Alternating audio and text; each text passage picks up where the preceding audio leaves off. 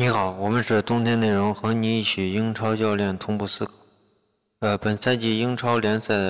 还是非常精彩。呃，曼城和红军是上演了这种非常好看的这种争冠大战，双方都拿出了这个高水平的这个表现。呃，在这个漫长的这个赛季中，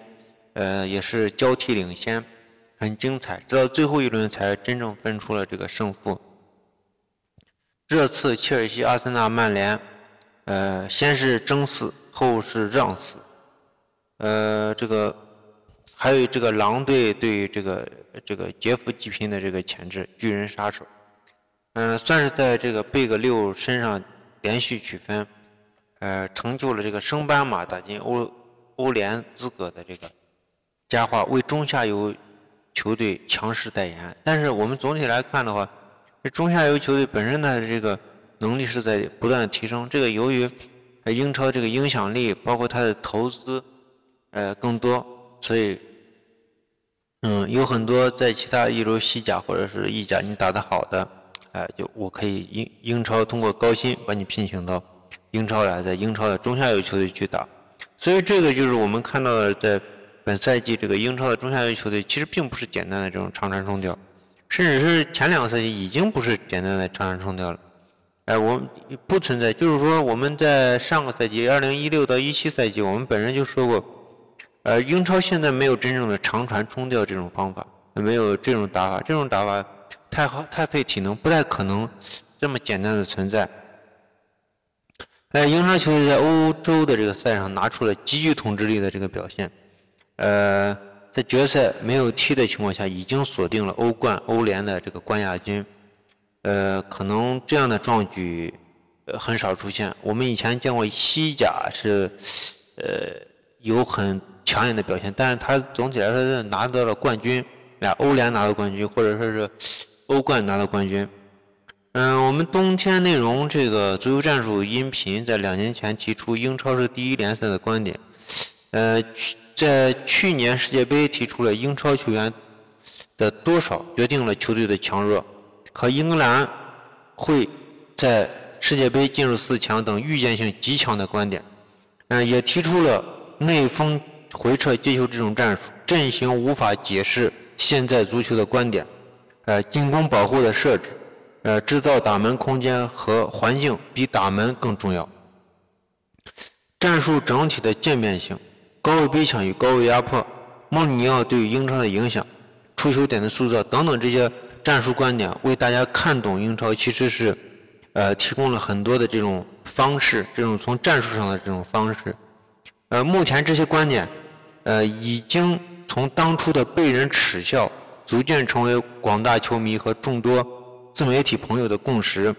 从另一个方面，也说明了我们的口号与英超同步，英英超教练同步思考。绝对不是说说而已，不是闹着玩的。英超现在的强势也是励精图治的结果。中天内容在不断阐释，英超投资大、影响大，能吸收更多优秀的主教练和球员，并进一步引领在技战术上引领世界足坛的战术改革。经济基础决定上层建筑，有了资金和分配制度的保证在英超联赛。培养了无数的球星，历练了无数的教练，使足球的价值最大化的发挥，让技战术的迭代飞速进行，使英格兰各年龄段青年队称霸世界大赛，积弱多年的三狮军团再也不是欧洲中国队了，进入了时隔二十八年进入四强，让世界杯四强中英超球员占了多数。本赛季梅罗时代还在延续。但英吉利海峡北边的风暴愈发不可阻挡。随着英超联赛的结束，最近冬天内容将转为2018至19赛季英超联赛总结。这篇文章算是为各位看官进行了一个预告。我们主要这个做的这个分析的话是这样一个安排：球队分析就是简单回顾2017到18赛季的战术问题，根据上赛季球队的运行和战术问题，分析本赛季各队战术发生的变化。和背后的这种逻辑，当然这里面有像曼城啊、利物浦啊、热刺这种相对稳定的球队，也有像阿森纳啊、切尔西啊、曼联啊这种换帅的球队，第二个就是本赛季的战术，为大家提供一个战术角度，啊，把握和观察球队本赛季的发挥，让我们得到一个观察足球的新角度。通过冬天内容的解读，帮助各位能够更加准确和轻松地掌握自己支持的球队的战术，能够和大家共同养成看足球的前瞻性，能提前预知部分内容，呃，或者对于球队下个赛季的变化有更好的理解，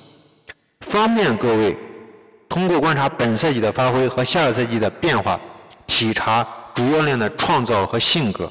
当然也能让我们了解英超联赛的复杂性。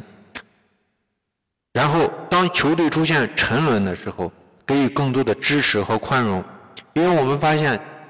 足球战术的改变非常非常难，主教练、球员会付出巨大的努力，球员甚至会改变自己的踢法，主教练会甚至。改变，逐渐的、不断的就校正自己的这种认知，对足球的认知。第三点就是联赛的竞争，这种总结把视角拉到更高的维度，从战略的角度去看整个联赛，但是弱化了比赛是两支队伍的对抗，球队的这个分析呢，就像纵向的观察技战术的变化，而反映英超的竞争。我们更希望通过球队。或者是战术之间的对抗，就球队之间的对抗，作为一种述说的内容。整体联赛的战略是一种大场景，而具体的这个比赛细节的展现。例如曼城系，呃，曼城系就包括热刺啊、利物浦，其其实都是曼城的踢法，只不过是他们，呃，就是，呃，热刺和这个，呃，利物浦，他完成的更加粗糙，没有曼城那样的配置。是如何被针对的？被针对后，曼城、热刺、利物浦又是如何去调整的？中下游球为什么会强调一定的后场控球？曼城和利物浦的战术策略的优缺点，他们的表现什么时候会表现出他们的优点？什么时候会表现出他们缺点？他们在什么样的情况下会哎会表现出？就是说，例如为什么曼城能击败利物浦？为什么利物浦能击败曼城？哎，这样一些总结的方式就是我们通过这个比赛录像、赛后教练员的这个采访，这个是我们这个资料的来源。资料的来源主要就是。我们只参考录像和赛后教教练员和运动员的采访，因为我们觉得这是一手资料。其他的，哎，像什么大家看到这这两天其实总结的东西很多，玄学啊，什么哦，因因为数据啊，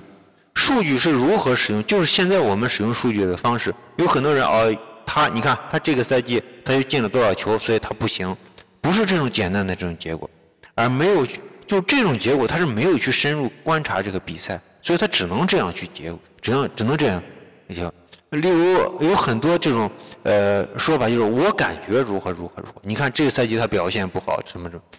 而且，嗯，有例如我我举一个特别简单的例子，这个赛季结束的时候，有媒体确实写着英超是第一联赛，而这种第一联赛，它是通过前面的这些经验的这种总结。当然，你说这种总结，它是一种科学的这种呃结果，但是有一点啥？就是你现在出现的这个结果，并不是因为你现在做的是对的。当然，你现在确实做的是对的。你现在做的这个，你现在做的工作，它意味意味着你未来是否得到好的结果。也就是说，所有的结果的出现，往往是政策的一种滞后表现。也就是说，你在二零一六之前，你英超联赛做出的这种改变，